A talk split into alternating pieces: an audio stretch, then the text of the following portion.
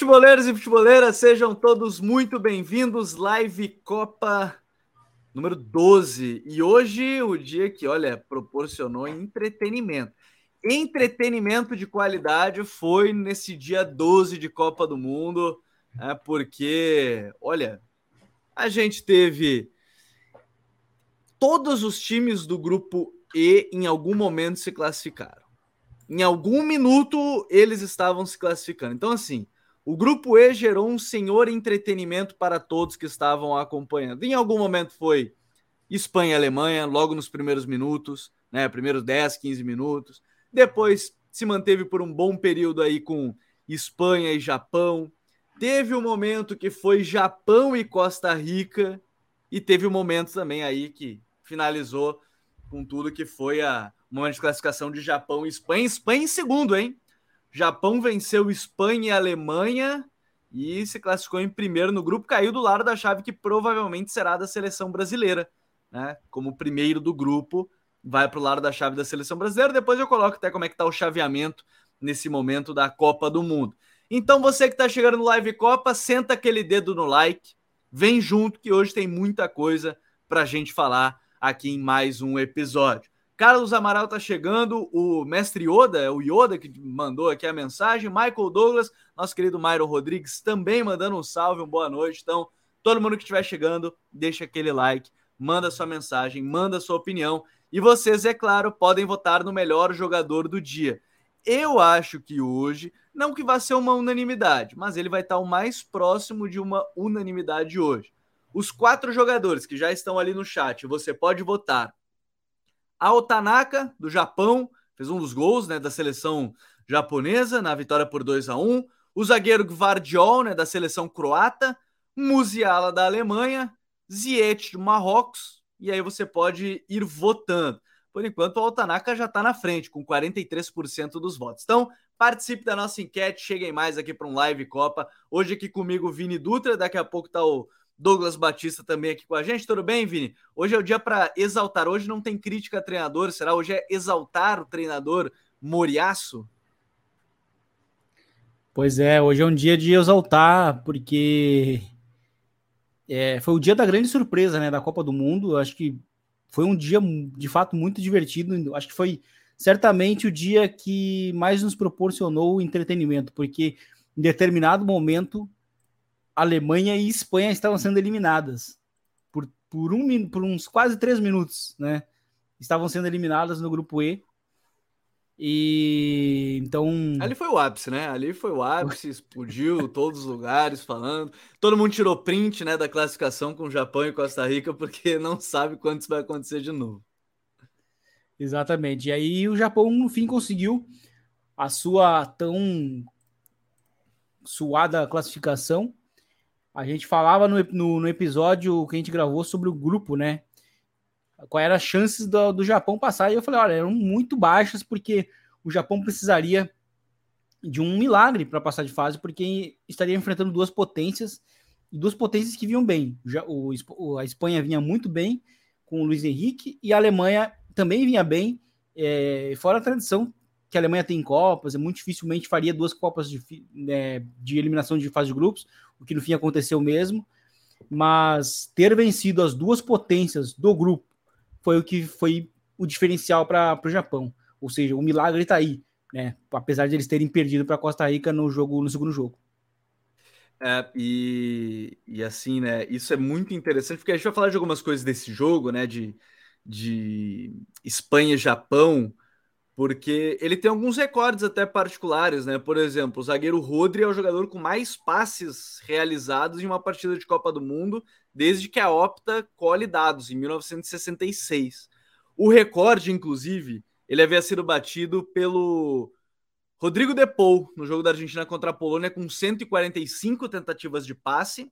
Só que aí hoje, como a Espanha em algum momento deixou de atacar, né, ficou só com a bola, não tentou finalizar muito, 214 passes pro, pro zagueiro é, Rodri, né? Volante barra zagueiro Rodri. Chegou aqui também, ó, Douglinhas, Douglas Batista. Hoje é o dia, hein? Eu queria todo mundo com a camisa do Japão hoje, mas o pessoal não veio. O pessoal não veio com a camisa do Japão. Tudo bem. Tudo bem, Douglinhas? Boa noite, Gabriel. Arigatô, né? É... Salve, salve Vinícius. Cara, tiveram três minutos durante o segundo tempo dos jogos das quatro horas que eu acho que o mundo enlouqueceu durante três minutos. Quase, quase que a Costa Rica faz o outro milagre novamente, né? É, é incrível, cara. Eu, é um time que eu tenho muito carinho, mas hoje foi uma loucura generalizada, né? Tudo hoje. E a gente vai falar mais na frente. A gente vai falar do, do Roberto Martins perdendo emprego e dele descobrindo que ele tem um bom elenco apenas faltando meia hora, né, para a equipe dele ser eliminada. Então a gente vai falar disso mais lá na frente. É, vamos, falar, vamos falar sobre isso certamente. E, enfim, só para contextualizar, quem perdeu os dias de Copa, o dia de Copa do Mundo hoje, Grupo E finalizaram então com o Japão, primeiro colocado do grupo, com duas vitórias e uma derrota, quatro gols marcados e três gols sofridos. Espanha em segundo, com uma vitória, um empate, uma derrota, nove gols marcados e três gols sofridos. A Alemanha em terceiro, igual a Espanha, só que seis gols marcados e cinco sofridos. Vamos lá. A Espanha se classificou pelo 7 a 0 em cima da Costa Rica, né? Se classificou pelo saldo de gols, justamente pelo 7 a 0 é, contra a seleção costarriquenha, que ficou em quarto, né? Com três pontinhos, grupo bastante equilibrado, né? Até porque, bem como disse o Douglas, e bem como a gente falou no início, todas as seleções em algum momento estavam se classificando. Em algum momento elas estavam se classificando nesse grupo, seja nos primeiros minutos, seja nos últimos, em algum momento elas estavam se classificando, mas no final das contas ficou com o Japão e Espanha. O grupo F teve Marrocos como o primeiro colocado, duas vitórias e um empate, né? Quatro gols marcados e um gol sofrido. A Croácia, com uma vitória e dois empates, ficou em segundo, a Bélgica em terceiro com quatro pontos e o Canadá com três derrotas ficou na lanterninha. E amanhã é dia dos grupos G e grupo H. Chegou aqui na live, ó, senta aquele dedo no like, bora falar de Copa do Mundo, bora falar dos jogos que aconteceram. E não tem como ser diferente, né? Vamos começar falando sobre esse Japão e Espanha que promoveu o entretenimento geral, né? Porque foi um jogo, Vini, que os primeiros minutos deram a impressão que ia ser mais um jogo não parecido com o que foi com a Costa Rica, mas um jogo onde a Espanha fez um gol cedo que é geralmente tudo que a Espanha mais quer, né? Porque se faz um gol cedo, consegue controlar a partir da posse, mas depois a gente fala um pouquinho mais das mudanças do Moriaço, o time do Japão virando o jogo muito parecido como foi contra a Alemanha, né? Num espaço, no intervalo curto de tempo, a virada, mas era um jogo que começou com a cara que a Espanha queria. Terminou talvez até como também queria, né? Que não era, não, não queria correr riscos. Mas começou muito com a impressão que a Espanha só fazer um jogo protocolar e vencer com algumas substituições. É, o Japão ele vem com algumas mudanças, né, para esse jogo. Trio de zaga desde o início, novamente, e com o Ito, né, jogando como esse extremo pela, pela direita e com o Takefusa Kubo jogando também na, na direita, né? Como o extremo, na verdade, e o Ito como ala.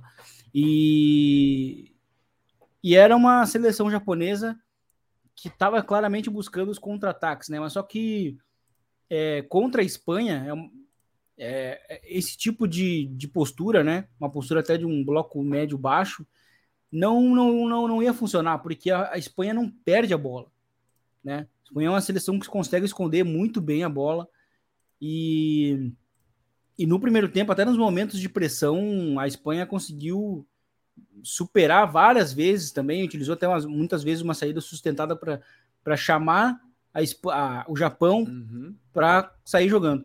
E, e, nos momentos em que a, a Espanha é, vacilou, digamos assim, na saída de bola, demonstrou certa, certa insegurança, foi quando a bola passou pelo Nai Simon, que está conectado com o primeiro gol do Japão.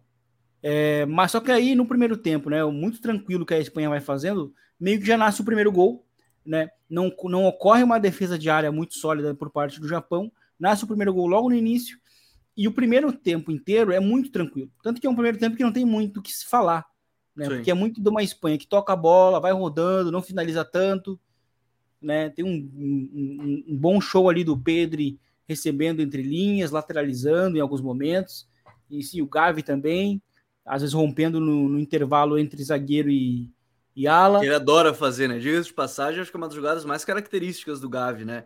Em fase Sim. ofensiva. Isso. E, e aí, tipo, depois do gol é, é, um jogo muito tranquilo.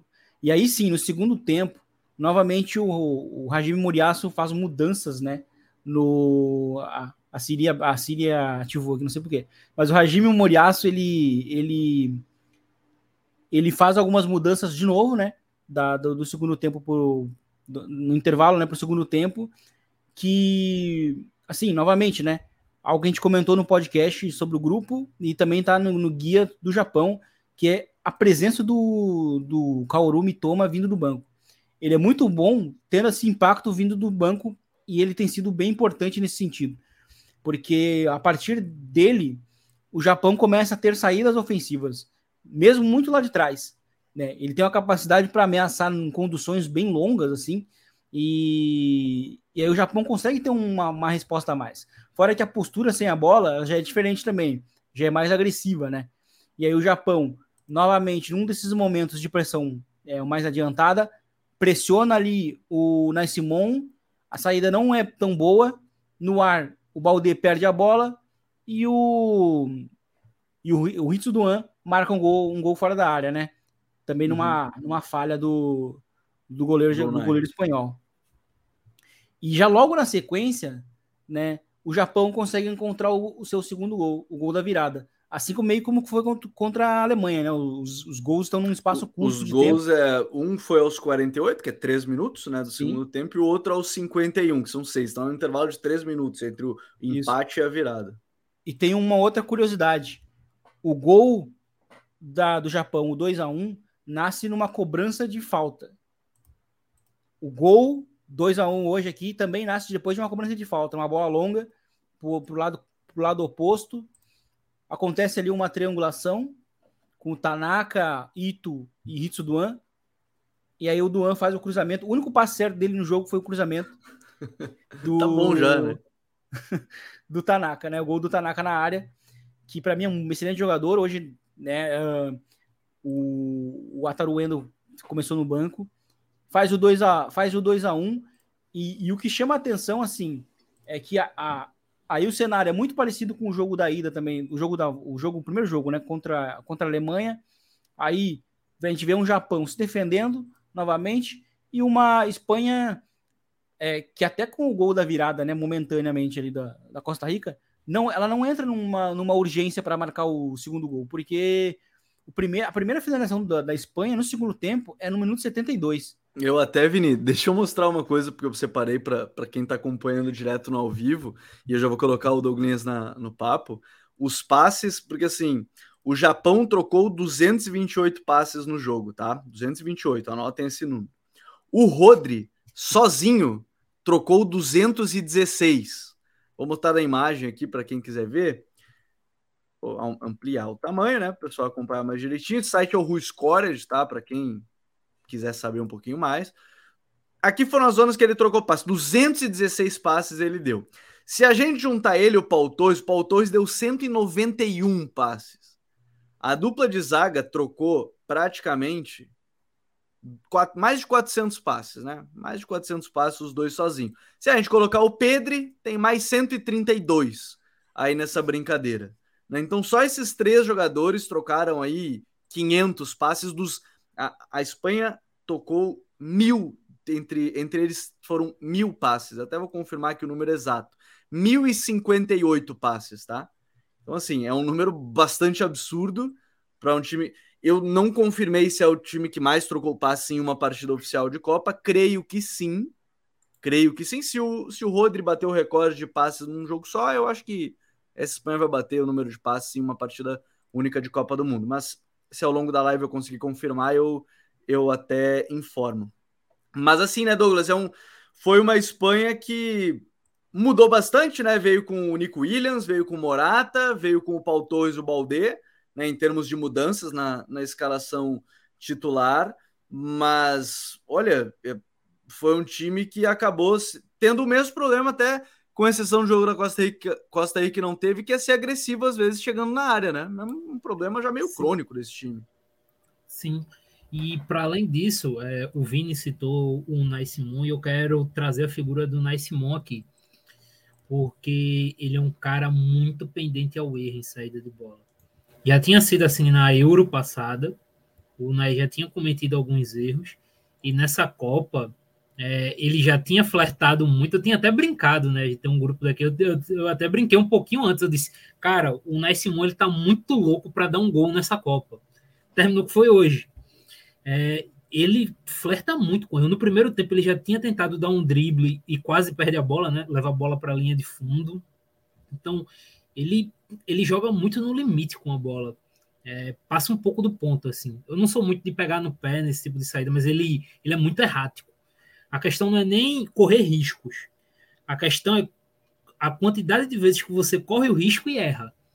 Por exemplo, e é curioso, o... né? Porque assim, é, e, e, até um ponto importante, porque no Atlético ele não, não, não é muito utilizado com os pés, né? O Atlético é um jogo bem mais vertical, seja agora com o Ernesto Valverde, seja com outros treinadores que teve, com o Marcelino. É um time muito mais vertical, né? Não é o que o Nai tá tão acostumado assim, né? Sim, e assim, e como eu tô dizendo, tipo, você não tem problema nenhum arriscar. O problema é quando você arrisca muito e erra. Porque o Alisson é um goleiro que arrisca muito, o Ederson, o Neuer. Então, assim, nós temos goleiros mundialmente que arriscam bastante com a bola, mas que a taxa de erro deles é pequena. No uhum. caso do Nai, ele é um cara que arrisca muito, mas com a taxa de erro dele é muito grande.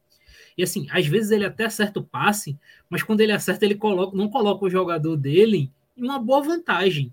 O jogador está de costas numa zona muito pressionada e vai e perde a bola. Então ele é um jogador muito pendente ao erro. É, isso é algo para ficar 100% atento para a Espanha. E falta, eu tenho essa sensação, né? Falta profundidade ofensiva para a Espanha, né? no caso falando de elenco mesmo. Aqui a ideia não é nem pegar no time em si, no conceito do, do Lúcio. É, falta profundidade ofensiva no elenco porque o elenco da Espanha tem um, um ótimo meio-campo, meio-campo recheado. Eu gosto das laterais da Espanha. A zaga, o Rodri ter se encontrado como zagueiro dá uma evoluída, mas você vê que as opções no ataque são jogadores muito jovens, alguns muito longe de estarem prontos, porque assim, é, o time da Espanha, tá? Até para deixar para a galera, ela é uma das cinco menores médias de idade da Copa. Só que, por exemplo, Gavi e Pedro, eles estão no meio, mas eles são jogadores extremamente maduros e prontos já. Uhum. No caso, por exemplo, do Nico, o Nico é um jogador muito bom, mas que ainda não está pronto. O Ansu é um jogador muito bom, mas que ainda não está pronto pelas lesões. O Pinho do Vídeo Real. Aí quando a gente pega os mais prontos, eles são caras naturalmente mais limitados, como o Asensio, como o Ferran. Então, a Espanha ela sente falta para mim de certezas ofensivas. A Espanha não tem uma certeza ofensiva como várias outras seleções, talvez até mais limitadas que a Espanha tenham nessa Copa. Por exemplo, em termos de elenco, Espanha e Argentina são muito próximas. Só que a Argentina ela tem muito mais, na minha visão, tem mais poder de fogo que a Espanha.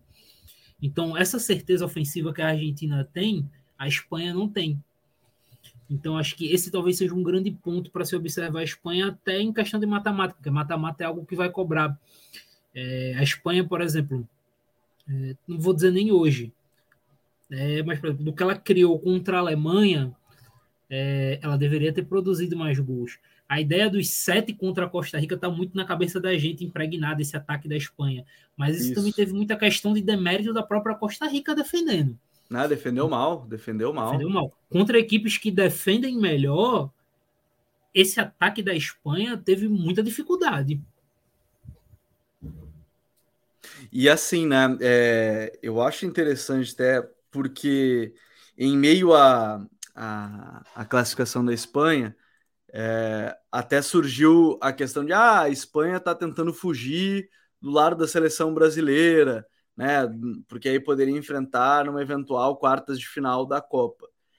Eu não sei, sinceramente, sinceramente, é, a minha impressão, não sei de vocês, começar pelo Vini, é que fugir do Brasil para pegar uma chave onde você pode ter Portugal e França em, em quartas e semi, não sei se é tanto jogo assim, para mim não tem uma diferença tão grande assim.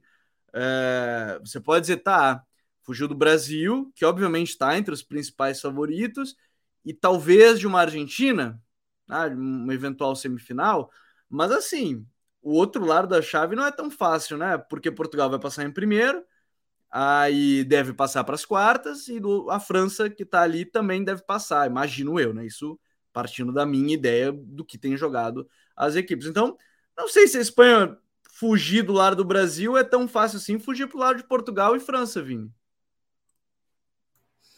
É, eu também, eu também, eu também acho isso e é, até porque assim Marrocos é uma seleção que está fazendo uma Copa tão boa quanto faz a Croácia, né?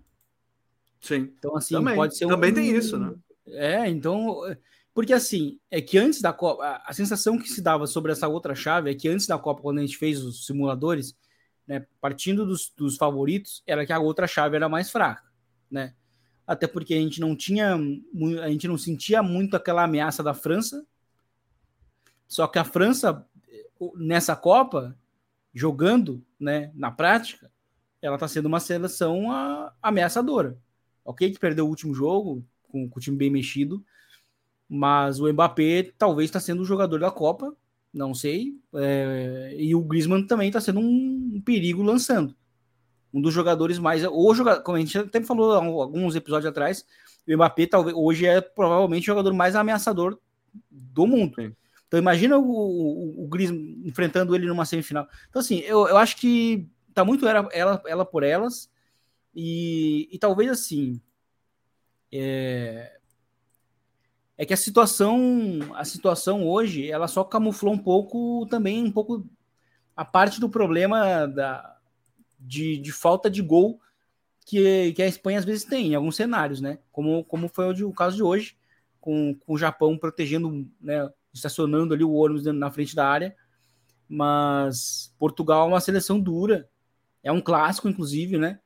É, enfim, tem armas para poder machucar a Espanha então acho que fica muito elas por elas. Óbvio que tem Brasil e Argentina do outro lado, mas é, enfrentar França e França e Portugal e ou também a Inglaterra não é tão difícil quanto. E, e assim, aí a gente fala dos confrontos em si. Até o Saturno mandou. Foi bom para Portugal pegar a Espanha melhor que pegar a Alemanha. A, a, mas a Espanha ganhou da, de Portugal no show amistoso. Ou foi, foi empate? Foi empate ou foi vitória da Alemanha? Agora da Espanha me fugiu agora. Eles jogaram, fizeram amistoso mais recente agora, Espanha e, e Portugal. Só quero confirmar Eles fizeram a Nations, não? Fizeram a Nations que, que. Isso, foi a Nations, perdão, não isso. foi amistoso, foi a Nations. Vitória da Espanha, né? Por 1 a 0 Isso, que a Espanha venceu isso. É, então, teoricamente, já, já se enfrentaram até num período mais recente, né? Isso, obrigado aí, Andrei, mandou já para a gente que, lembrando, isso aí venceu por 1 a 0 é, mas é um confronto Espanha e Marrocos, e depois a gente fala, até depois a gente fala um pouquinho mais dos confrontos em si, dá para falar até do jogo Alemanha e Costa Rica, depois a gente fala desses confrontos, acho que fica até melhor, é, Douglas, que é a, a Alemanha chega, eu acho que aqui a gente tem que falar de alguns pontos bem importantes. A Alemanha, depois de quatro Copas seguidas, estando pelo menos nas semifinais, né, foi vice em 2002, terceiro lugar em 2006 e 2010 e foi campeão em 2014. Duas Copas seguidas que não chega na fase de oitavas de final. E mais, teve um dado para mim que chamou muita atenção, e apesar de ele não estar jogando bem de fato na seleção há algum tempo, é que o Thomas Miller, nos seis jogos né, de 2018 e 2022, né, somando seis jogos, dá um pouco mais de 420 minutos que ele jogou, nenhum gol, nenhuma assistência, né? E permaneceu como titular. Ele talvez permaneceu mais titular por causa do nome do que qualquer outro jogador, porque é uma seleção alemã que, apesar de tudo isso, criou a chance e poderia ter se classificado, né, Douglas? estava olhando até a expectativa de gols, que é aquela métrica, né, o XG, a expectativa era de 10 gols da Alemanha né, ao longo dessa 10 era é, é a maior em termos de expectativa de gols e a primeira nessa Copa das cinco primeiras, foi a única que não classificou, inclusive, para a próxima fase. Mas é uma Alemanha que, no final das contas, não foi efetiva, que é a, a coisa mais importante do futebol, né? Sim. É, contra a Espanha e contra o Japão, a Alemanha criou para ganhar o jogo, os dois jogos. É, mas faltou algumas coisas. É, como a gente já comentou aqui em outras lives, né? O Werner faz falta nessa, nessa seleção. Esse cara que rompe, que consegue essa finalização. É, o Sané fora de, digamos assim, metade da Copa, né? Já que ele entrou no segundo tempo contra a Espanha, ele jogou metade dos jogos, metade do tempo, também fez muita falta. É possivelmente o talvez o jogador mais criativo que a Alemanha tem hoje, né? O Vini acho que é mais por dentro da seleção, ele pode até confirmar, mas acredito que é o alemão mais criativo que a gente tem hoje. E o Miller, falo abertamente, cara, ele foi o pior homem de frente da Alemanha com alguma vantagem para o segundo. O Gnabry também foi uma Copa bem ruim, mas o Gnabry pelo menos teve algum respiro hoje em alguns contra Ainda fez uns gols, né, que deu uma salvada. É. é, mas o Miller foi assim, foi assustador a Copa do Miller. É... Então, é. assim, é. a Alemanha. E é complexo, porque, como a gente tá falando, a Alemanha não jogou mal. Não é jogou estranho. mal. É isso que é, é curioso. É, não jogou é, mal. isso que é o estranho. Só Alemanha... que ela não fez o que o maestro Júnior, capacete, falou, né? É. Quando você enfia Exatamente. a faca, tem que girar. E mas, não mas girou. Pra né? mas para além disso, tem, tem outro ponto também muito importante, Gabriel. A Alemanha, ela tomou muito gol. A Alemanha Sim. tomou cinco gols em três jogos. É muito gol tomado. O... Eu, não sei, eu não sei como é que o Vini vê essa questão também, Sim. aproveitando, é que talvez nesse, nessa reformulação de jogadores, a defesa seja a que não consegue manter o nível de outras Copas também, né? Quando você já foi campeão é. com Hummels e, e Boateng, os dois voando, né? E agora o Sully, o, o Schotterbeck, ou seja lá quem for o companheiro do Rudiger, né? Que é o principal companheiro dele, é, talvez só o Rudiger tenha esse nível hoje de elite, né, entre os zagueiros. Sim, é, mas eu acho que assim, além da, da falta de, de solidez, o, talvez o assim o, o, o, primeiro o primeiro problema antes disso é a Alemanha deixa os adversários vivos. Isso aconteceu hoje, porque eu estava até falando com o Gabi. A Alemanha no intervalo, o Vini me mandou essa mensagem: não mataram o jogo. Não mataram a, não mataram a Costa Rica. Aí daqui a pouco a Costa Rica marca um gol e aí vira um, vira um, vira um, um drama o jogo. E aconteceu no segundo tempo. Olha. A Costa Rica mudou, né? É, o Campbell começou a jogar como centroavante mesmo. Ele começou jogando num, como, como extremo pelo lado esquerdo, no, no 5-4-1 da Costa Rica. Começou depois a jogar por dentro, como um 9, mas é um 9 que lançava. Ele lançava muito os dois extremos. E, e ele estava gerando muito jogo dessa forma nas transições, que a gente sabe que é um problema bem antigo da Alemanha. Só que antes disso vem a Alemanha não mata. Antes dessas, antes dessas oportunidades surgirem, a Alemanha perdeu no mínimo quatro chances de gol para matar o jogo, depois de ter feito 1 a 0. Então, sabe, a Alemanha é uma seleção que que talvez o, o, principal ponto foi não ter matado os seus adversários quando ela fazia é, os, talvez os melhores minutos da Copa do Mundo na primeira rodada, que foi o Japão. Porque isso foi fatal para a Alemanha não se classificar. Quando estava 1 a 0 e a Alemanha perdendo chance, mantendo o Japão vivo, o 2 a 0 ali, muito difícil o Japão conseguir um empate ou uma virada. Muito difícil.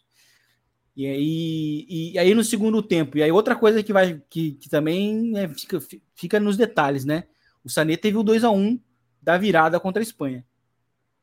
Né? E isso aí é também verdade, ia ser chave para para Talvez a Espanha não jogasse como jogou hoje, né? é. E aí, de novo, hoje, a Alemanha, de novo, joga, joga 30 minutos muito bem. E aí, jogando até com, com uma outra estrutura, né? uma outra estrutura, porque o Kimmich jogou de lateral, começou como lateral, e aí era uma saída a três, com o Gundogan, os dois zagueiros, Goretzka fazendo o que ele faz no Bayern, que é se posicionar entre linhas e aproveitar os espaços, Miller muito móvel, e os, e, e os extremos no meio espaço, e o Raul é, voando por fora, né? É... E a Alemanha jogando muito bem, assim, ó, criou muitas oportunidades, mas não fez o que precisa ser feito, sabe? O Musiala, de novo, jogando muito bem. Ele é um cara que ele teve que fazer o que ele faz no Bayern, além de fazer o que o Thomas Miller teria que fazer como o, o media punta ali, né? Fora que eu peguei aqui uns dados da, do SofaScore, o, o Musiala, ele terminou dessa vez é, em termos de, de dribles, né? de 18 dribles, de 18 tentativas, ele, ele conseguiu completar 12. num número bastante alto de novo. Contra e uma sempre espaço reduzido, né? Sempre espaço, espaço curto. reduzido, né? Não é que é um drible em campo aberto ou recebendo na ponta no mano a mano, não. Ele recebe entre linhas, ele tem que já proteger no domínio orientado e aí ele vai driblar de novo para dar sequência no lance. Ou seja, ele não recebe com muita vantagem, né? Então, ele é um cara que vai ele sai muito fortalecido. Eu acho que em termos de desempenhos isolado, para mim ele é o tá saindo como, como o melhor jovem da Copa. Só que, claro, a seleção dele não se classificou, ele só vai jogar três jogos. Então, obviamente, é isso, ele não vai. Isso não aí, vai... certamente. A gente até tava falando ontem, né, dos jovens que brigam, ele. Provavelmente, é. essa eliminação cedo tira um pouco da, da questão do, do, do Musiala. Musiala. Algumas lembranças aqui no chat, importante. Pessoal que tá chegando, ó, deixa aquele like importante pra gente. O Gabriel Perol, o Lô já tinha tirado o Miller pós 2018, ele voltou para estar jogando muito, e aí voltou a, a num estar num nível abaixo, né, infelizmente, mas é isso, né, ele chegou no momento da temporada que ele voltou a, sei lá, ele deu 14, 15 assistências na temporada pelo Bayern, né, e aí depois acabou tendo essa queda, foi na temporada até que o Hans Flick treinou no Bayern, ele, é. ele tava, acho que 13-0 em assistências, de repente ele também começou a fazer gol, e ele começou a jogar pra caramba com esse flick. O Vitor Hugo botou aqui, ó, na teoria pegar o Marrocos ao invés de Croácia é melhor. Pegar Portugal também é melhor que pegar o Brasil. Na prática, ela pode ser eliminada de qualquer forma. Mandou umas risadas aqui o Vitor Hugo falando sobre a questão da classificação da Espanha. O André Cavaleiro mandou o Neuer esquisito nos dois gols. Meu querido Gabriel Queiroz ainda mandou aqui, ó, Oyasumi Tomodachi Nihon Banzai. Eu espero que ele não tenha xingado ninguém aqui da live. Eu ainda não sei muito do, do, do japonês, eu espero que ele não tenha xingado Oyasumi, Oyasumi é boa noite. Oyasumi tá, é então tá noite. tudo bem. Então tá tudo bem. Eu espero que depois ele não tenha xingado ninguém. Obrigado, Gabrielzão, meu parceiro. É. E ele até complementou com para um atleta de elite, o Rudiger teve belas trapalhadas, a lá época de Roma. Tá? Então aí o, o Rudiger. Mas aquela corrida, mas aquela corridinha dele contra o Japão já valeu a Copa, né? Já, já valeu. Já valeu até porque fizeram um meme que ele tá correndo para pegar o avião, né? De volta. Já fizeram esse meme, coitado do Rudiger. Já derrubaram Mas assim, é, a gente falou muito de Espanha, de Japão e de Alemanha. Eu queria dar um momento assim que, para exaltar, mesmo tomando 11 gols, cara, a gente acabou de finalizar, provavelmente hoje, né? O fim de um ciclo muito louco na Costa Rica porque por, por três minutos a Costa Rica não fez de novo um milagre de eliminar duas campeãs mundiais num grupo. Por três minutos ela estava fazendo essa insanidade de novo. E, Pô, cara, se você for pensar. Ia ser histórico. Ia ser histórico. E se a gente for parar para pensar que os caras fizeram isso aqui no Brasil. E ia passar, eu só quero confirmar esse detalhe. Só deixa eu, eu não quero. Eles iam passar. Eles iam não, eliminar a Espanha e a Alemanha. Eles iam eles passar. Ah, eles, não, eles não iam passar em primeiro por conta do saldo, né? Isso que eu queria é. só confirmar. Só por conta do saldo. Então, assim, imagina. cara. Imagina esses... Japão e Costa, Costa Rica, Rica passando nesse grupo. Não, assim, tem que, tem que exaltar esses caras, porque a história que eles fizeram no futebol Costa Rica é uma loucura. O que o que tava na Costa Rica é, durante esses três minutos, o que devia estar tá uma loucura lá é. Nossa, cara, assim, impressionante. O Navas, o Campbell, o Brian Ruiz, o Oviedo, eu acho que estava nas três Copas também. Tá. Então, esses caras, assim, eles fizeram história, velho. Vai ser, vai ser difícil encontrar alguém na Costa Rica que consiga superar. É, isso aí ficou muito legal de ver. Uma pena. Seria uma história. Cara, se as duas passassem, seria fantástico. E Imagina, aqui, ó. Quando... Não, assim, a insanidade que ia ser a Costa Rica passar depois de tomar sete, cara. É, não, Rica... isso ia ser. Isso ia ser legal. Isso ia ser legal. E só aqui, ó, a, aquela aula de pronúncias do dia boa aqui, ó. Se diz Joaquim Live e não Law ou Low. Muito bom. Valeu, Andrei Cavalheiro, que sempre vem. Aqui, ó, essa para mim é uma das melhores partes da live. Gratuito para todo mundo que tá acompanhando. Pô, o cara aprender aqui a pronúncia de vários nomes é fantástico. Agora, no outro grupo, Uh, também é legal de falar que a gente tem a.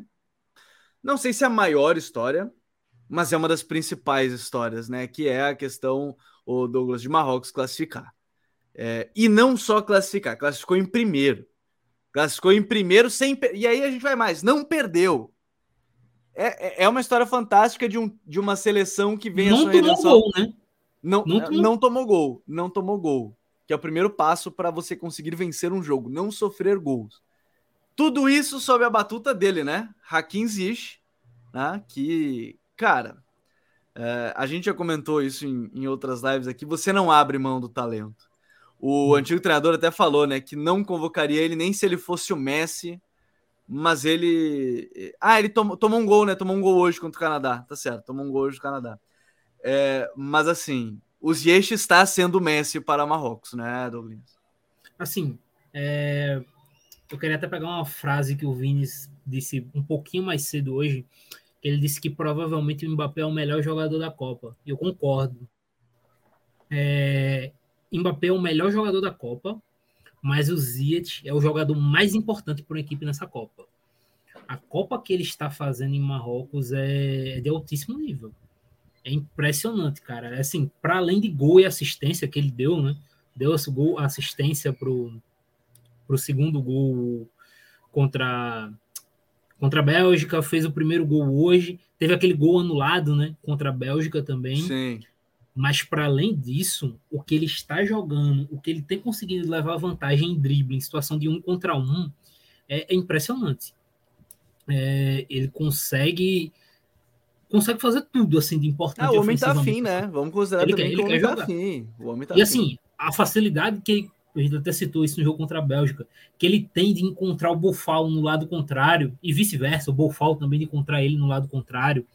Mas o nível que ele tá nessa Copa é impressionante, cara. É, eu acho que o Mbappé é o melhor jogador da Copa até o momento, talvez o melhor jogador da primeira fase. Mas o Zia que ele talvez seja o, o cara que sai maior dessa primeira fase. É impressionante o que ele está jogando. É importantíssimo, né? É, é, é, assim, o nível que ele apresentou, né, Vini, nesse grupo aí, que de novo era um outro grupo que a gente comentou, tá? Marrocos é a seleção talvez mais das africanas é a mais organizada, né? A gente comentou porque ela tem menos, ela tem menos talentos do que as outras, né? Porque pô, você tem Senegal aí que tem um Koulibaly, que tem um Idrissa Gueye, que querendo ou não tinha o Sadio Mané, né? O, aí você tem a Gana com o Iñaki Williams, Thomas Partey, o Kudos. Você tem, assim, Camarões talvez tem um pouco menos, pode ser, que aí você tem é, o Anguissa, você tem o Chopomotin, que não é um grande talento, mas é um cara que acaba fazendo gols. Mas, assim, é uma das seleções... Né? É, tem o Onana, que não tá mais lá também, né? Foi, foi embora, deu uma... Resolveu largar. É, o, trio, o, trio, de meias e o, e o trio de ataque, mais o Buacar, já é bastante. Já é melhor, né? né? Já é melhor, uhum. assim, teoricamente. Então, Marrocos também tem muito disso, né? Dessa organização para esses caras conseguirem render. E tudo isso, tudo isso tendo o treinador mudando quatro meses antes de começar a Copa do Mundo, né, Vini? Isso, quatro meses e é, teve poucos testes e mudou muita coisa. Eu consegui acompanhar Marrocos bem antes e depois. E e a mudança é bem grande, assim, porque antes Marrocos não era uma seleção que encantava, como está sendo agora. Jogava bonito, buscava sair pelos lados. E a primeira coisa que o Regragui faz é potencializar os quatro melhores jogadores do time, que são os dois laterais e os dois pontos. Né? Então. É... Como bem lembra aqui, ó, o, o Michael Douglas botou. Porém, o Marrocos tem dois laterais fundamentais para o jogo, exatamente. O grande diferencial é esse, né? Sim. E aí, por isso que o time tem um jogo muito exterior. E é um jogo exterior que faz todo sentido. Justamente pela conexão do Mazraoui com o Bufal, do, do Hakimi com, com o Ziyech, né? E ainda tem o Onari, o interior pela direita ou esquerda, que complementa muito esse jogo, esse jogo exterior, sobretudo quando ele joga na, na direita, porque é o lado mais forte, né, com a bola. E fora, dessa, fora essa conexão que os extremos têm muitas vezes nas viradas de jogo, que é bem interessante. E Marrocos tem essa tem esse histórico de ter jogadores ofensivos muito habilidosos, porém não tão, é, não tão disciplinados, né? O Buffalo é um cara que talvez poderia ter, ser muito mais do que ele é na carreira dele se ele fosse mais disciplinado, né? Ele sempre teve. É verdade. Né? E então eu acho que. É o que a gente é falou do Ziet, o Ziet não é disciplina, é querer mais mesmo. O Buffalo é disciplina. querer mais. O Ziet é o, é o focar mais, né? É. Então, é uma seleção que tem muito talento com bola. Eu acho que vai ser um confronto bem legal contra, contra, contra a Espanha por conta disso, sabe? Vai ser um duelo que vai se decidir pelos lados, até porque, assim, a Espanha é uma seleção que conta com os dois extremos bem abertos, os laterais um pouco mais cerrados, né? E isso vai ser bem divertido, assim, ver como que como que a Espanha vai castigar essas costas desses dois laterais que justamente não defendem tão bem, né? Não são especialistas defensivos. Nem e como o vai ser o contrário, né? Imagina é. eles atacando as costas em transição da Espanha, né? Exatamente. Então vai ser um duelo bem legal. Vai ser. Eu até falava muito desse grupo da Bélgica, porque assim, tirando ali Marro... tirando ali é, Canadá, são seleções que gostavam da bola, né? E e eu achava esse grupo divertido por isso.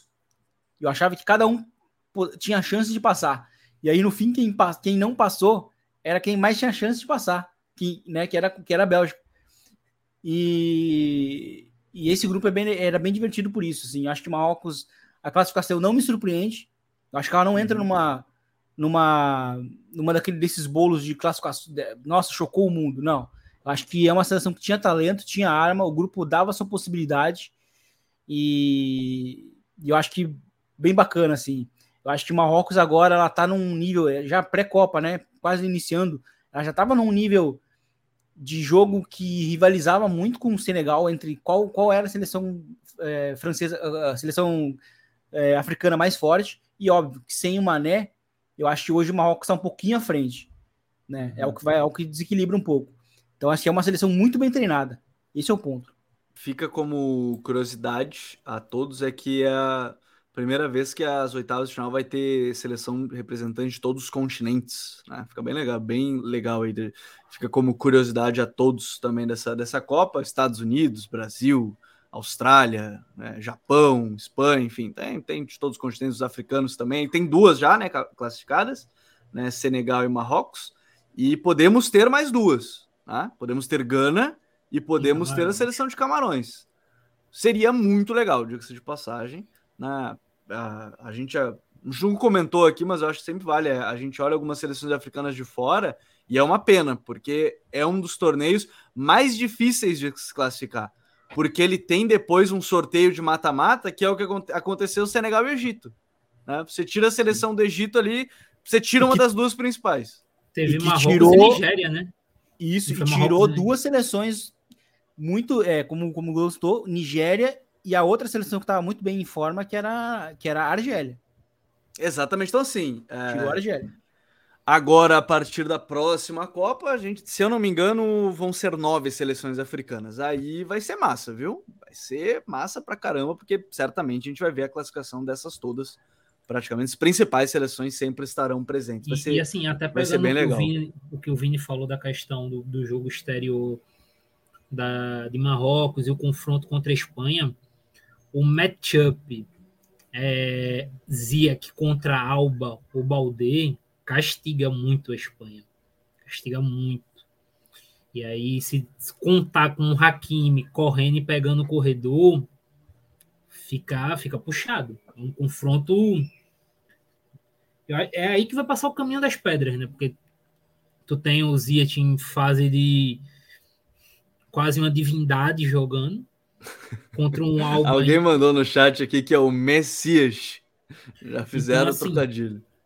Contra um álbum em fim de carreira ou o Balde na primeira Copa. Hoje, por exemplo, o Balde. Não primeira Copa, bem... né? Com 18 anos. Né? Mais do que isso até. E assim, o Balde hoje ele foi. Eu, no primeiro tempo ele foi até bem, mas ele claramente tinha nervosismo para concluir algumas jogadas. Então, por exemplo, nesse tipo de jogo, eu imagino ele começando com o Alba. Se não for o Alba, mesmo que seja o Balde, é, é complexo de todo jeito. É um confronto muito, assim, para o Luiz Henrique pensar em bem, bem no que fazer ali. Eu quero Talvez até confirmar, jogo... porque assim, o Balde, ele tem, deixa eu confirmar, tem 17 jogos como profissional, para vocês terem uma ideia. E tá na Copa do Mundo, né? Então, assim, então... é o caminho ideal. É, eu acho que entra tudo isso que o Douglas falou, foi até confirmar direitinho, mas são 17 jogos como profissional, sendo aí pouco, assim, são 17 jogos e pouco mais de mil minutos. Ele não jogou de titular praticamente, ele jogou pouquíssimos jogos de titular. Se ele fosse titular em todos esses 17, teria aí, vamos lá, uns 1.600 minutos. Não teria um pouco mais, não, não seria tanto assim também, mas é, teria um pouquinho mais. Mas é uma experiência ainda, é um jovem, jovem demais, Vini. Você ia falar alguma coisa ainda antes, antes não sei.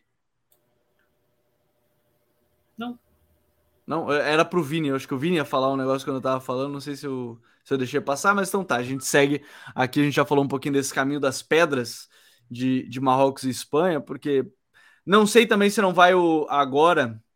É, o Morata talvez comece aqui o Ascenso, como foi reserva, talvez entrando, talvez o, o Ascenso seja titular mais uma vez.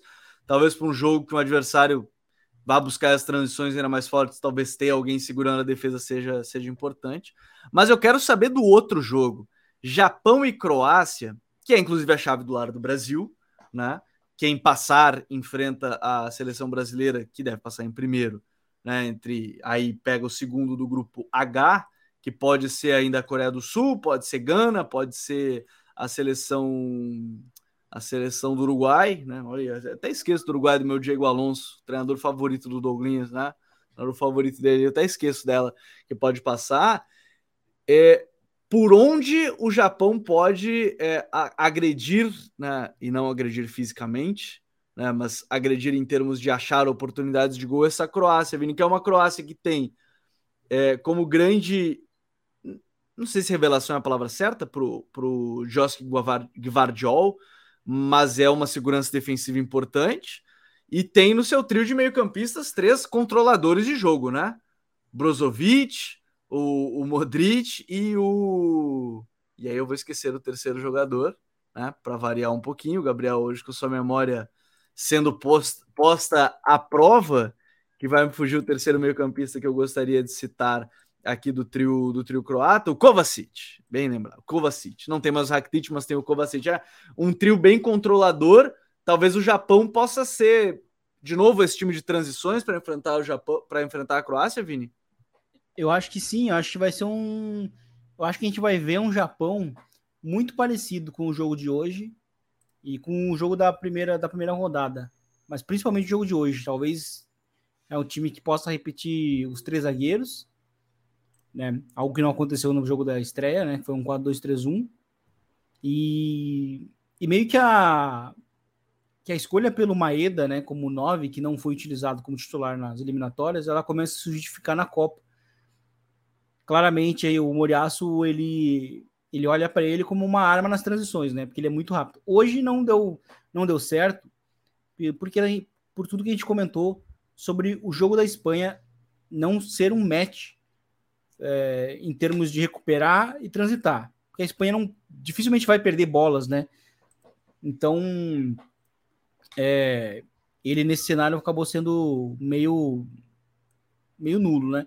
Então, a, a, a equipe da Croácia é uma seleção que gosta de ter a bola, ela gosta muito de, atra de, de, de atrair o adversário em saída de bola também. Então a gente vê muitas vezes o Modric lá atrás, é, uma coisa próximo... que ele está acostumado a fazer no Real, né? Recebe lá atrás, sim. aqueles lançamentos dele. Isso. É uma saída muito focada entre o Modric e o Brozovic. O Kovacic joga um pouco mais adiantado às vezes, mas ele é muito importante para o Kovacic para conectar os jogadores já no campo contrário, né? O Kovacic tem jogado muito bem também a Copa, tem sido bem sólido. E assim, eu acho que a grande, a grande, a grande questão na Croácia é qual vai ser o extremo pela direita, né? Que é uma grande incógnita. Pode ser o Pazalit, pode ser o Kramaric, enfim, tem ainda outras opções, mas é, essa é uma dinâmica de, que, que pode impactar justamente por porque o Pazalit ele é uma quarta, seria um meio que um quarto meio campista, né, partindo da direita, uhum. cortando para dentro. E, e, os laterais estão jogando bem a Copa também. Hoje o, o Juranovic e o Sousa jogaram muito bem se aproveitando muito do fato da, da, da Bélgica não defender com pontas, né? Com extremos. Sim. Então, são laterais que sabem jogar, sabem colocar o time no campo contrário, sabem, sabem encontrar boas posições para os extremos, ou até mesmo para o Modric lá na frente. O Modric também tem feito muito as rupturas e às vezes ele também está muito presente entre linhas quando o Kovacic baixa, né? Pra Basicamente, ele tem feito até mais do que ele fez no ciclo, né? Ele tem participado bem mais das outras fases do jogo. No ciclo, ele participava bem mais de fase ofensiva só, né? Agora, é. ele, na Copa, ele tá sendo o Modric que a gente tá mais acostumado até a ver. Isso. É... Então, acho que assim, é um matchup meio duro até pro Japão, porque, de novo, né? A, a, a Croácia ela tem um meio campo para controlar o jogo. e para não permitir muitas perdas, né? O grande, o grande ponto vai ser o ataque mesmo, sabe? O ataque ele não tá sendo um ponto que convincente, né? Justamente para essa defesa tão sólida do Japão, porque o Japão fez jogos de alto nível contra contra a Alemanha e contra a Espanha, né? Sim. Isso é um ponto bem positivo para o Japão. Como, assim, como, como ela conseguiu se apresentar num, num, num nível bem alto. Então, isso é um ponto positivo, é o que faz o time sonhar para, quem sabe, for, for levando o 0 a 0 por um longo período, forçar uma prorrogação. Então vai ser interessante esse duelo, Até... vai ser um duelo bem equilibrado. Até vale destacar, né, Douglas? É, usar aquele termo que o pessoal adora, o pranchetinha, o treinador pranchetinha dessa, dessa primeira fase também pode ser o Moriaço, né? Porque assim, foram é. três escalações diferentes, jogadores de características diferentes e também sempre muito pontual nas mudanças de intervalo ou durante o segundo tempo para virar os jogos. Né? Então, assim, e... talvez esse seja um ponto também a se observar contra a Croácia. Como ele vai armar também pode ser uma surpresa, porque ele já mudou em cada uma das partidas, de acordo com o que ele ia enfrentar. Sim, se a gente for até pensar hoje, por exemplo, o Minamino não entrou hoje, né? É... Não. Não. E agora também tem um ponto até legal para citar. Talvez, talvez, talvez seja um pouco exagerado, hum, mas talvez o Mitoma seja o melhor 12 homem que esteja jogando na Copa, junto do Rodrigo. É, vamos dar o prêmio sim, da NBA lá do sexto jogador. É, eu acho que sim. É, eu concordo. Segundo. Eu concordo. O Mitoma tem sido esse cara. E para esse jogo, é muito importante que ele não seja titular mesmo de novo. Para mudar o time, para ser esse impacto vindo do banco. Ele, ele, tem, ele é muito impactante vindo do banco. Ele muda muito a equipe. É o cara do drible, né? O cara não controla. E, e curiosamente, ele também é esse 12 homem do Brighton. No, Brighton. Né? no campo é do Brighton. Isso. Então ele tem esse impacto vindo do banco também semanalmente no seu clube. Diga-se de é. passagem, é. o Brighton vai sair toma, bilionário da temporada. Né? O Brighton vai sair bilionário com Moisés Caicedo e Stupinhan. O... É que o Trossard não jogou agora, né? Mas enfim, é. olha, vai sair meio rico o nosso Brighton. Querem, querem mais um. Só para lembrar uma coisa, o, Mito... o Japão consegue confirmar os seus gols na Copa com o Mitoma saindo do banco. Ele participa dos dois gols. Exatamente. Então, assim, eu acho, eu acho bem interessante.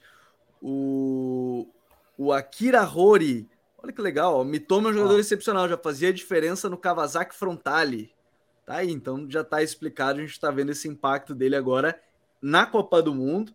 E eu confesso que eu tô muito curioso justamente por isso, porque a seleção do Japão é a que mais me impressionou também, porque às vezes a gente até ignora. Fa... É claro que o jogo mais no segundo tempo, não é que ele se torna mais aleatório, mas ele se torna já um momento de maior tensão, de necessidade de vitória, então ele fica cada vez menos controlável. Mas é muito interessante ver como o, Tomiasso, o Moriaço ele consegue fazer o time melhorar a partir dessas trocas. E numa Copa, eu lembro que eu, eu, eu ouvi o Tite em algumas das entrevistas depois de 2018, já mais recentes, que ele comentou que se precisasse mudar de um jogo para o outro, esse foi o grande arrependimento dele em 2018, né? Que ele demorou é, para trocar, por exemplo, a entrada do a entrada do Firmino no lugar do Gabriel Jesus. Ele disse que é uma que ele, ele se arrepende. E a outra que fica na entrelinha é que ele se arrepende de não ter dado continuidade para o Felipe Luiz, que tinha jogado muito bem contra o México antes do jogo contra a seleção da Bélgica, e ele botou o Marcelo é, de volta. Então, assim, esses foram os arrependimentos do Tite. E, e aí, depois, mais próximo da Copa, ele comentou que agora, para essa Copa, ele não teria. Ah, se ele visse que de um jogo para outro cara não estava bem, ou no máximo, no máximo da fase de grupos, dois jogos, que aí tem um tempinho maior, né? Invés de mata-mata, ele percebesse que o cara não tá bem, tivesse que trocar, ele ia trocar. E o Moriaço tem conseguido fazer isso, não necessariamente porque o cara tá mal, mas porque ele tá conseguindo. É uma estratégia específica para cada jogo. E com 26 jogadores convocados, cinco trocas, para mim isso é um ponto muito determinante em Copa.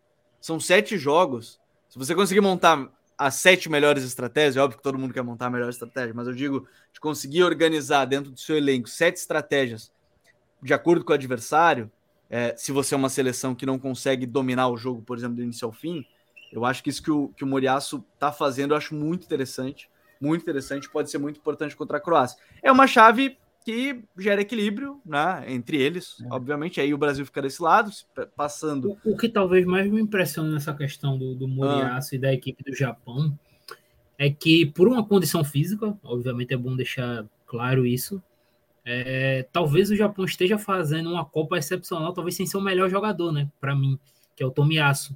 O Tomiyasu, 100% fisicamente, ele seria titular na equipe do Japão. Mas todo mundo já comentou, o Tomiyasu não está bem fisicamente. Tanto que ele tem entrado, tem vindo do segundo tempo. É, inclusive entrou hoje de novo. Entrou contra a Alemanha. E me impressiona porque ele é claramente talvez o melhor defensor da, do Japão. É um cara que vem bem na Premier League. E ainda assim a equipe consegue manter o nível. Isso fala muito sobre o trabalho dele, né? O Moriaço, um trabalho muito, muito bom. Não, e, e é curioso, cons... não convocou o próprio Osako, né? Que foi o artilheiro do time nas eliminatórias. É, o Osako não foi convocado, foi o que a gente até chegou a falar. E ah. aí eu acho que tem muito a ver do, do, do perfil do que ele, que ele pensava para os confrontos de uma fase de grupos. O Maeda foi convocado justamente pela velocidade, pela ameaça nas transições. E, e eu acho que isso foi vital para ele né, ser, estar, estar na Copa, né? Como, como o titular. O Saco não foi convocado, é, foi, foi, o, foi o mais utilizado, né? Até os últimos jogos do, do Japão.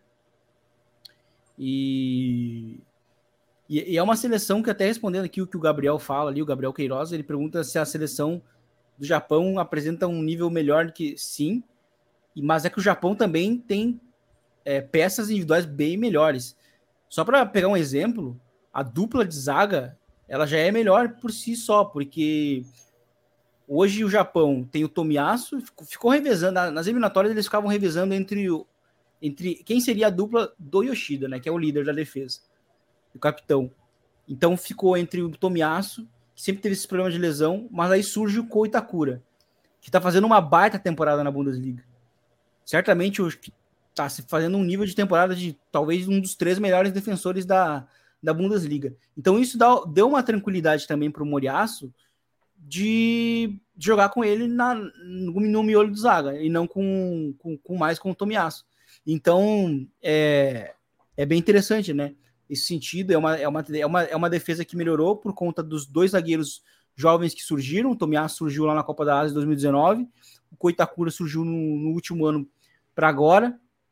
No meio-campo tem muito talento também. O, o Ataruendo já faz parte da, da, da geração passada, mas o Aotanaka foi bem importante porque ele é um meio-campista que consegue aliar a defesa com o ataque. O Morita tem feito uma baita temporada também no esporte, uma baita temporada em termos individuais.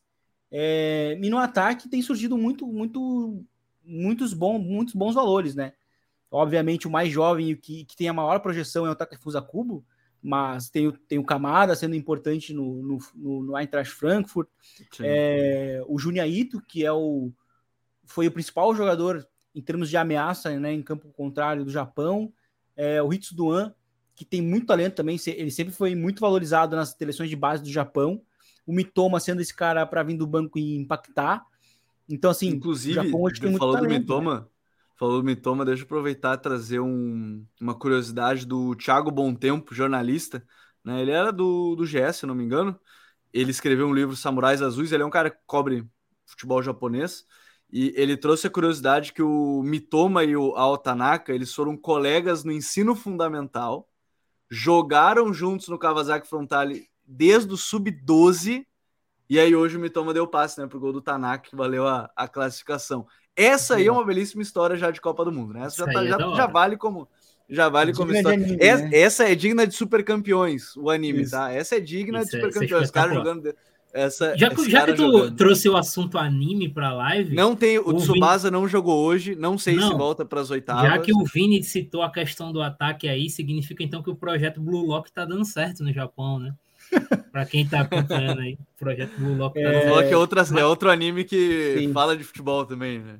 E, e assim, é. só para pegar, o Vini falou da questão do meio, e é interessante porque é um meio campo muito, muito seguro, muito bom, sem precisar do Shibazaki, que talvez tenha sido a principal referência na última Copa do Japão, de forma geral. Então, é. sem precisar dele, eu acho que ele nem chegou a entrar na Copa, eu não lembro não. dele, ele entrou. Não, não chegou a entrar na não. Copa. E ainda assim é uma equipe muito segura no meio campo. Sim. O Shibazaki, na verdade. O Tsubasa ser convocado, pelo amor de Deus, ele pode ser o Shiba, O Shibazaki perdeu muito espaço na mudança de sistema, né? O Japão o Japão, até a metade, até a metade do, do ciclo, né? É, ele era basicamente o mesmo da Copa de 2018. Só que da metade para cá mudou muito, porque foram surgindo esses novos nomes. O Japão mudou muito, mudou também o sistema para 4-3-3 na, na reta final da, das eliminatórias asiáticas.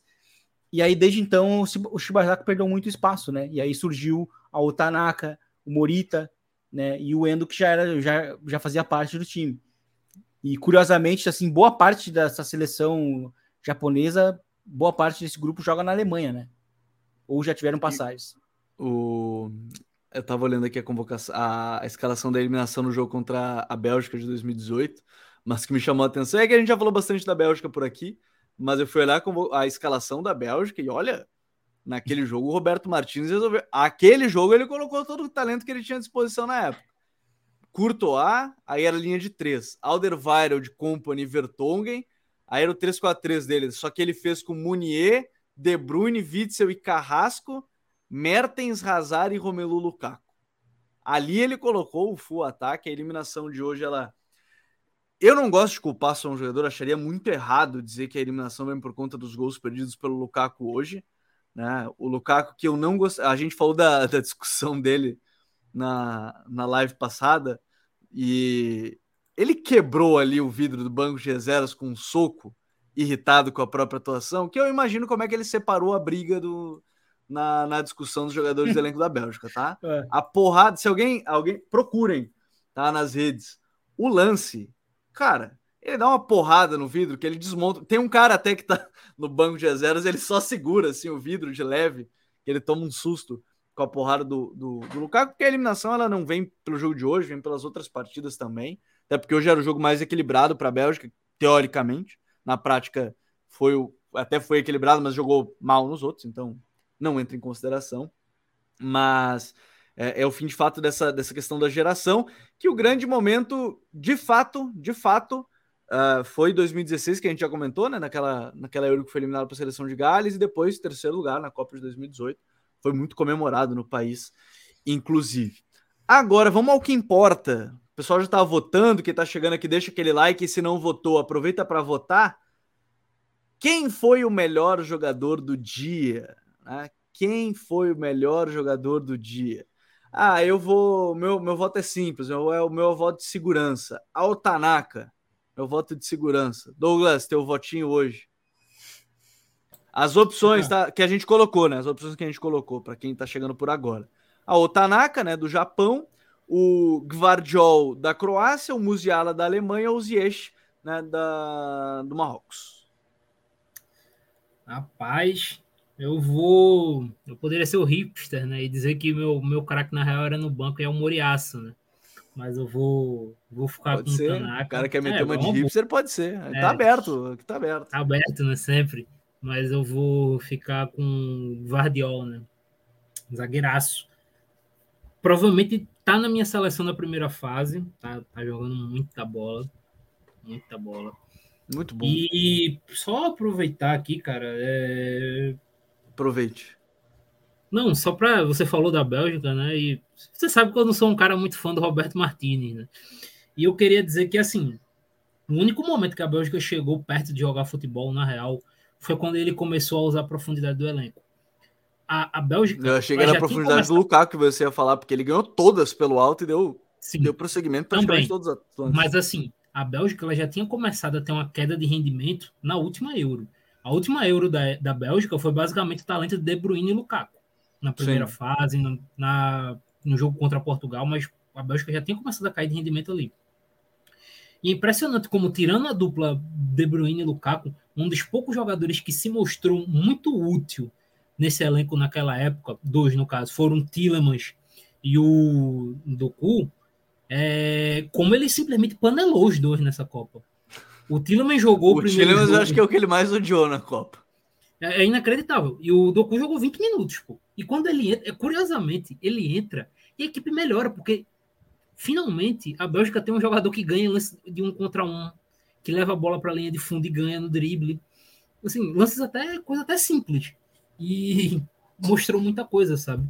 É uma seleção, é, é uma geração que estava no fim do ciclo mesmo. muita gente aí, no mundo ideal, talvez nem tivesse, devesse estar jogando, mas é, é impressionante, pô, como o Martins ele não teve esse tato de mudança. Hoje, para mim, foi curioso para quem será o treinador. O auxiliar dele é o Thierry Henry, né? Não sei se vai ser o Henry. Já, já teve a sua tentativa como treinador, inclusive, né? No principal do Mônaco, né? Mônaco, se eu não me engano. E não sei, não sei se pode ser o Henry, o que, que a Bélgica vai fazer. E só para finalizar, Gabriel, só para dizer que agora já tem os três jogos, já posso confirmar de certeza. O De Bruyne fez a o De Bruyne fez a pior Copa que eu vi uma superestrela fazer. Disparado. Foi assustador o nível dele. Bem mal.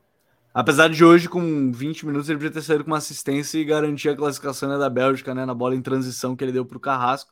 E aí, minutos depois, o Carrasco fez um pênalti que foi anulado. A cara do. De... O cameraman tava bem também, tá? Porque na hora que o Carrasco fez o pênalti, o cara foi direto no De Bruyne. Cortou direto ali na imagem do De Bruyne. A cara do homem tava brabo. Mas, de fato, foi uma Copa muito abaixo pelo nível que a gente conhece do, do De Bruyne. Vini, quem é que foi o melhor jogador do, do dia, hein? É o, a Otanaka, para mim. Até porque ele faz parte da grande história do dia, né? E a grande história da Copa até agora também. E então acho que fico com ele. A Otanaka, o voto popular também, aqui 50% dos votos foram para o Otanaka, 22% para o Gvardiol, 13% para Musiala e Ziyech. Né? Então aí temos o jogador do dia vai para nosso querido Altanaka. E a curiosidade agora, porque amanhã fecha a primeira fase da Copa do Mundo. Aí a gente já pode até montar uma mini seleção já, né, de Copa, até porque assim, do grupo do Brasil, talvez a gente vai falar da questão de quem é que vai passar no grupo, porque o Brasil está classificado já, né? A gente vai falar mais do confronto da seleção brasileira, de quem o Brasil vai enfrentar nas oitavas de final. O grupo H, sim, que é mais movimentado, mas a gente fala um pouquinho mais de jogadores que a gente gostou nessa primeira fase. Lembrando que amanhã, né, 2 de dezembro, teremos ao meio-dia Gana e Uruguai, Coreia do Sul e Portugal, e às quatro da tarde, Camarões e Brasil, Sérvia e Suíça. Então temos aí uh, os jogos para fechar a primeira fase da Copa do Mundo. Mata-mata começa já no sábado com Holanda, Estados Unidos, Argentina e Austrália. E aí no domingo, França e Polônia, Inglaterra e Senegal, os quatro já definidos, além de Japão e Croácia na próxima segunda-feira. Aí o Brasil, passando em primeiro no seu grupo, né? Que vai, deve confirmar, enfrenta o segundo colocado do grupo H, isso na segunda-feira, às quatro da tarde. E aí na terça-feira tem o outro jogo, Marrocos e Espanha, o primeiro do grupo H, que provavelmente deve ser Portugal contra o segundo do grupo G. E então teremos dois dias de folga de Copa do Mundo, né? Aí paradinha aqui no Live Copa, dois dias. Chegamos na fase, depois chegamos já na fase de quartas de final, dias 9 e 10, mais dois dias de folga, semifinais, os dias 13 e 14, no dia 17 de dezembro, a decisão do terceiro lugar, e no dia 18, a grande decisão da Copa do Mundo, que tá, já passou da sua metade, né? já está aí chegando na sua reta final, mas a gente vai falar, obviamente, todos os dias que tivermos jogos por aqui. Douglas, valeu, meu parceiro. Até a próxima. Abraço, abraço, Vini. E é isso. Até a próxima. Até amanhã com o jogo com a história mais foda da Copa, né? Que é Uruguai e Gana. É, cara, esse jogo. Tomara que toda a expectativa que a gente colocou não transforme num jogo horrível. Horrível. Mas você sabe que sempre tem um negócio. Se tratando do Diego Alonso, tem essa possibilidade. Eu tenho que deixar o hate nele. É, não, tem que ser, tem que ser, tem que ser. Mas tem tudo para ser. Até porque perguntaram na coletiva hoje pro Soares, né? Por que, que ele nunca pediu desculpa para o povo de Gana? E aí ele ficou meio brabo na coletiva. Até disse que a única. Ele falou, resumidamente, a única coisa que ele falou foi que não foi ele que perdeu o pênalti. Basicamente foi essa a frase do Soares, o que torna o clima já melhorzinho também pro jogo, tá? Até porque o Ail vai estar em campo, então vai transformar o, o clima um pouquinho melhor para essa partida. Vini, valeu, meu parceiro, até amanhã. Valeu, Gabi, valeu, Douglas, estamos aí. E até a próxima. Valeu, valeu, Vini, valeu, rapaziada que esteve aqui com a gente, mais um Live Copa, hoje um dia de muito entretenimento. Tá chegando agora, já vai ficar disponível daqui a pouquinho nas plataformas de áudio, ou você acompanha, obviamente, aqui no YouTube e compartilha com os amigos. Grande abraço para todo mundo e até amanhã para o fechamento da primeira fase da Copa do Mundo, a fase de grupos da competição. Grande abraço a todos, valeu, tchau!